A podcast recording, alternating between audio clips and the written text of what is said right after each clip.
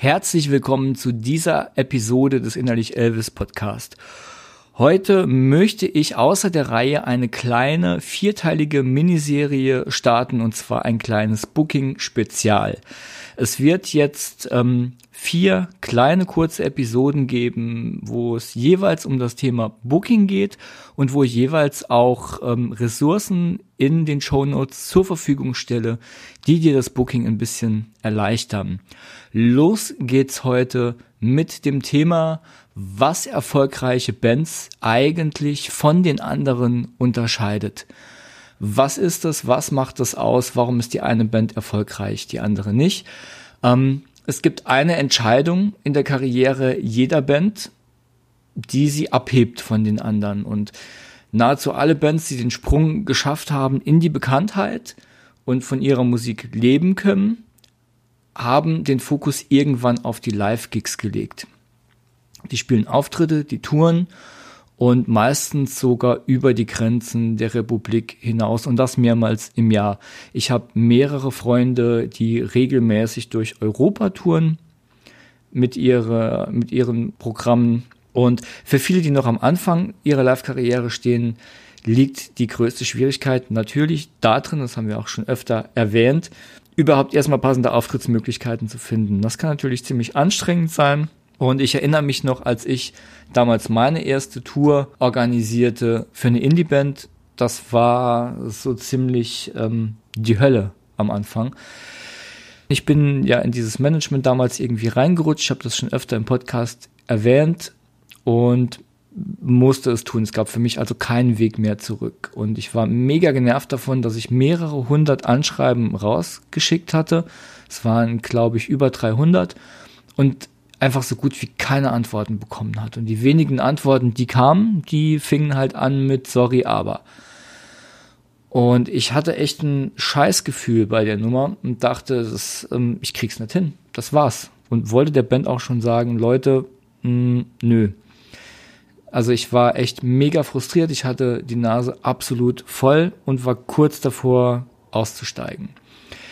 Jetzt hatte ich das Glück, dass ich in ein Gespräch gerutscht bin mit einem befreundeten Musikmanager ähm, und in diesem Gespräch einfach mal mein Leid geklagt habe, ihm erzählt habe, was ich gerade mache, wie ich es mache und wie schlecht das alles funktioniert hatte.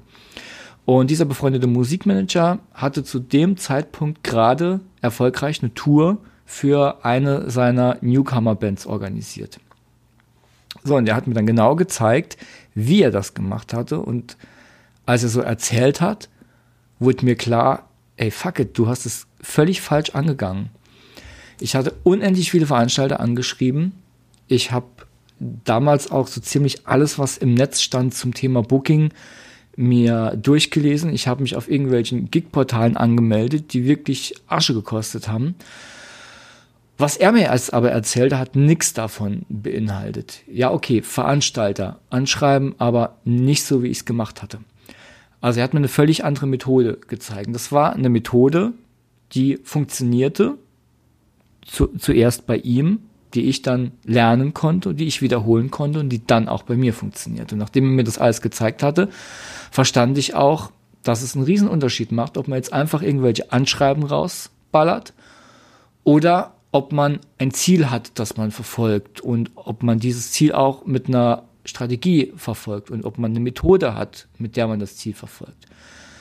Ich habe alles genauso gemacht, wie er mir das gezeigt hatte und der Knoten war geplatzt. Ich organisierte von da an problemlos die Tour und es hat Spaß gemacht, weil das Feedback einfach plötzlich da war und weil man nicht mehr der Bittsteller war, sondern weil man einfach mal eine Antwort bekommen hatte von den Veranstaltern und gemerkt hat, ja cool, die reagieren gut auf einen, ist ja unfassbar.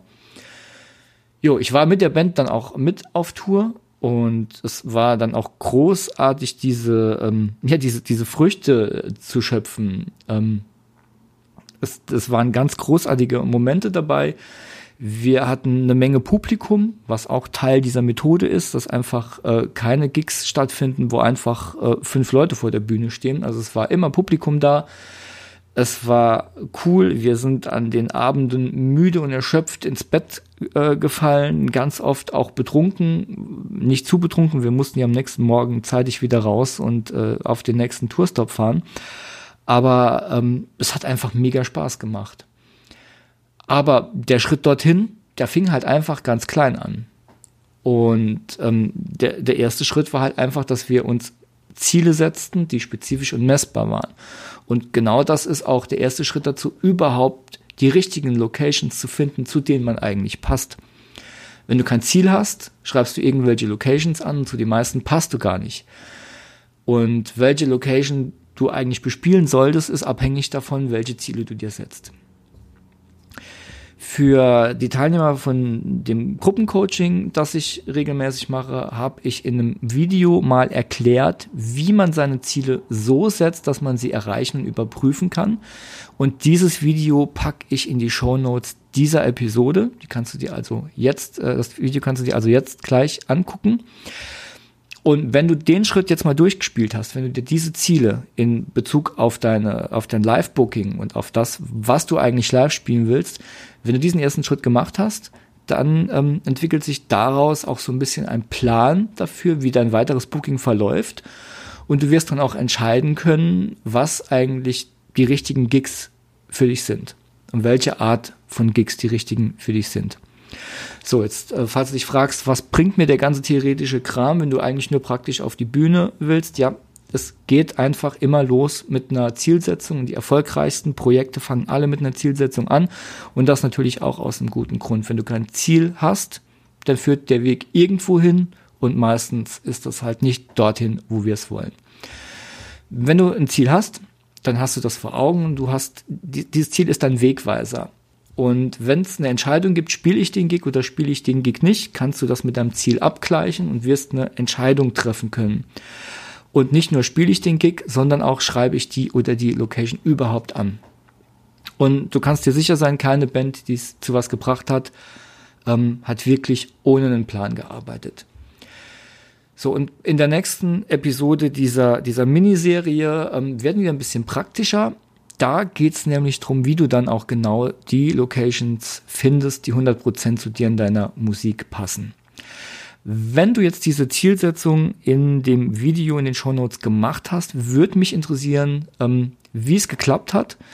Da schreibst du mir am besten, wenn du Bock hast, äh, das mit mir zu teilen, eine Mail an chris.innerlichelvis.de. Ich freue mich auf dein Feedback und das war's für heute. Bleib dran und bis zur nächsten Folge. Dein Chris.